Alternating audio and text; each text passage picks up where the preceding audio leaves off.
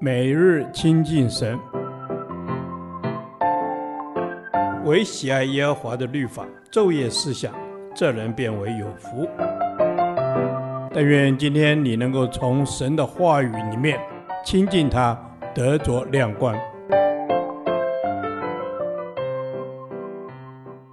创世纪第四十天，创世纪十二章十至二十节，蒙召者的软弱。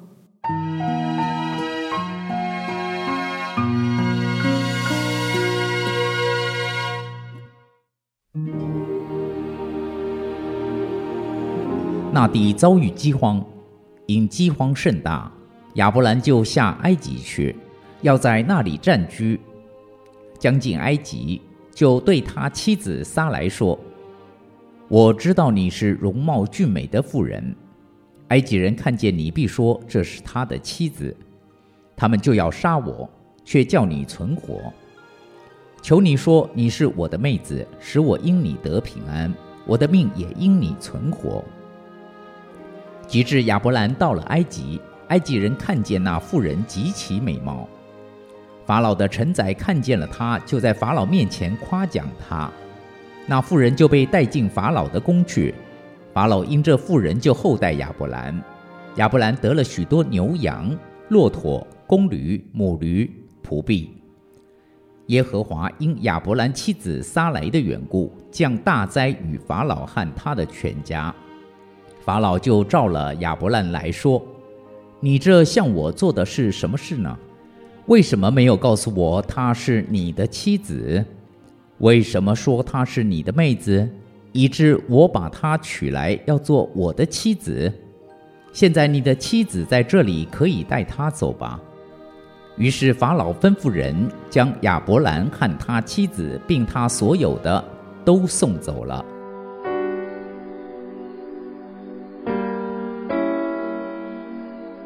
神呼召亚伯兰到迦南地，亚伯兰也顺服了。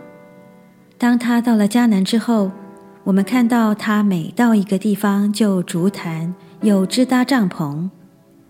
之后，他渐渐迁到了南地，却没有再为耶和华竹坛。后来，迦南地遭遇饥荒，而且是很大的饥荒，亚伯兰就下到埃及去暂居。亚伯兰不是离开了帐篷生活，而是让他的帐篷离开了迦南。不少基督徒在奉献之后，便开始过着寄居的生活。可是，当他们的眼睛一看环境，信心软弱了，那分别为圣的生活就变成一种口号而已。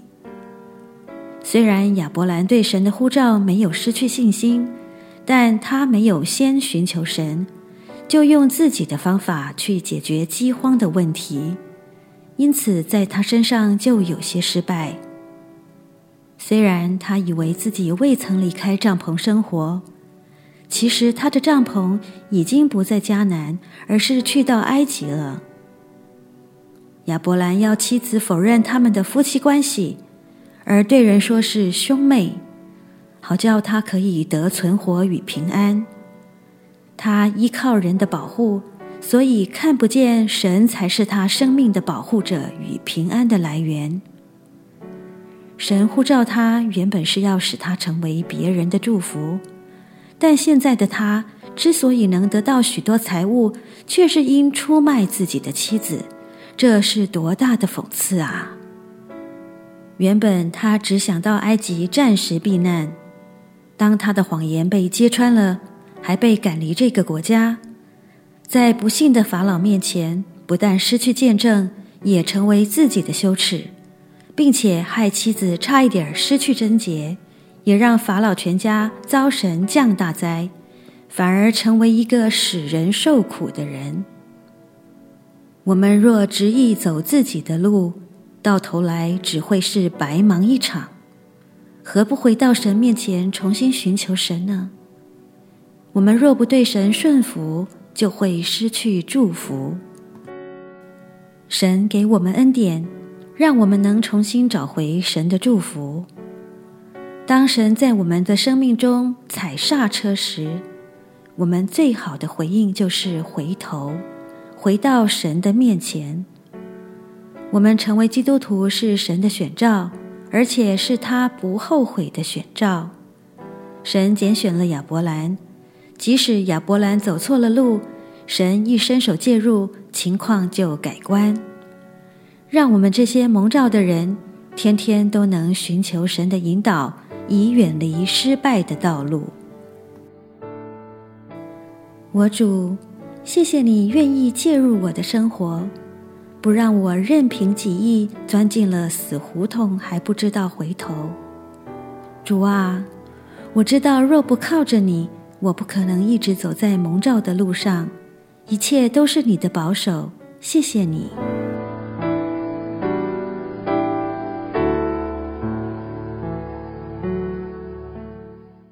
导读神的话。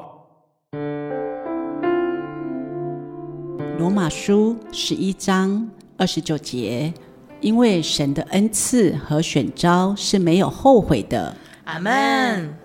主啊，你的恩赐和选召是没有后悔的。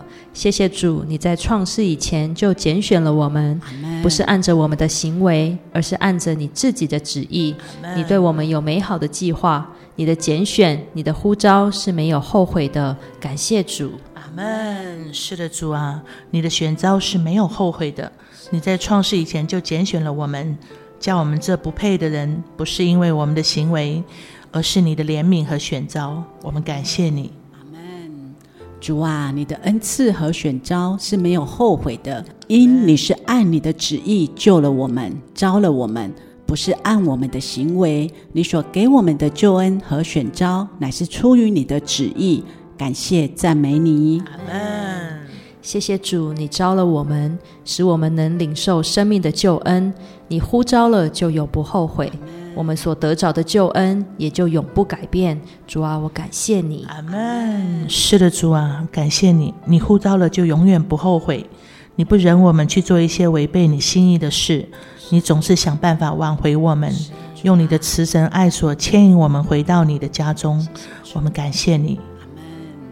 主啊，你给我们的恩赐和选招是永远不会后悔的。谢谢主，你将那丰富的恩典白白赏赐给我们。你是永远爱我们的主，谢谢你。主啊，你是永远爱我们的主，是永远信实的神。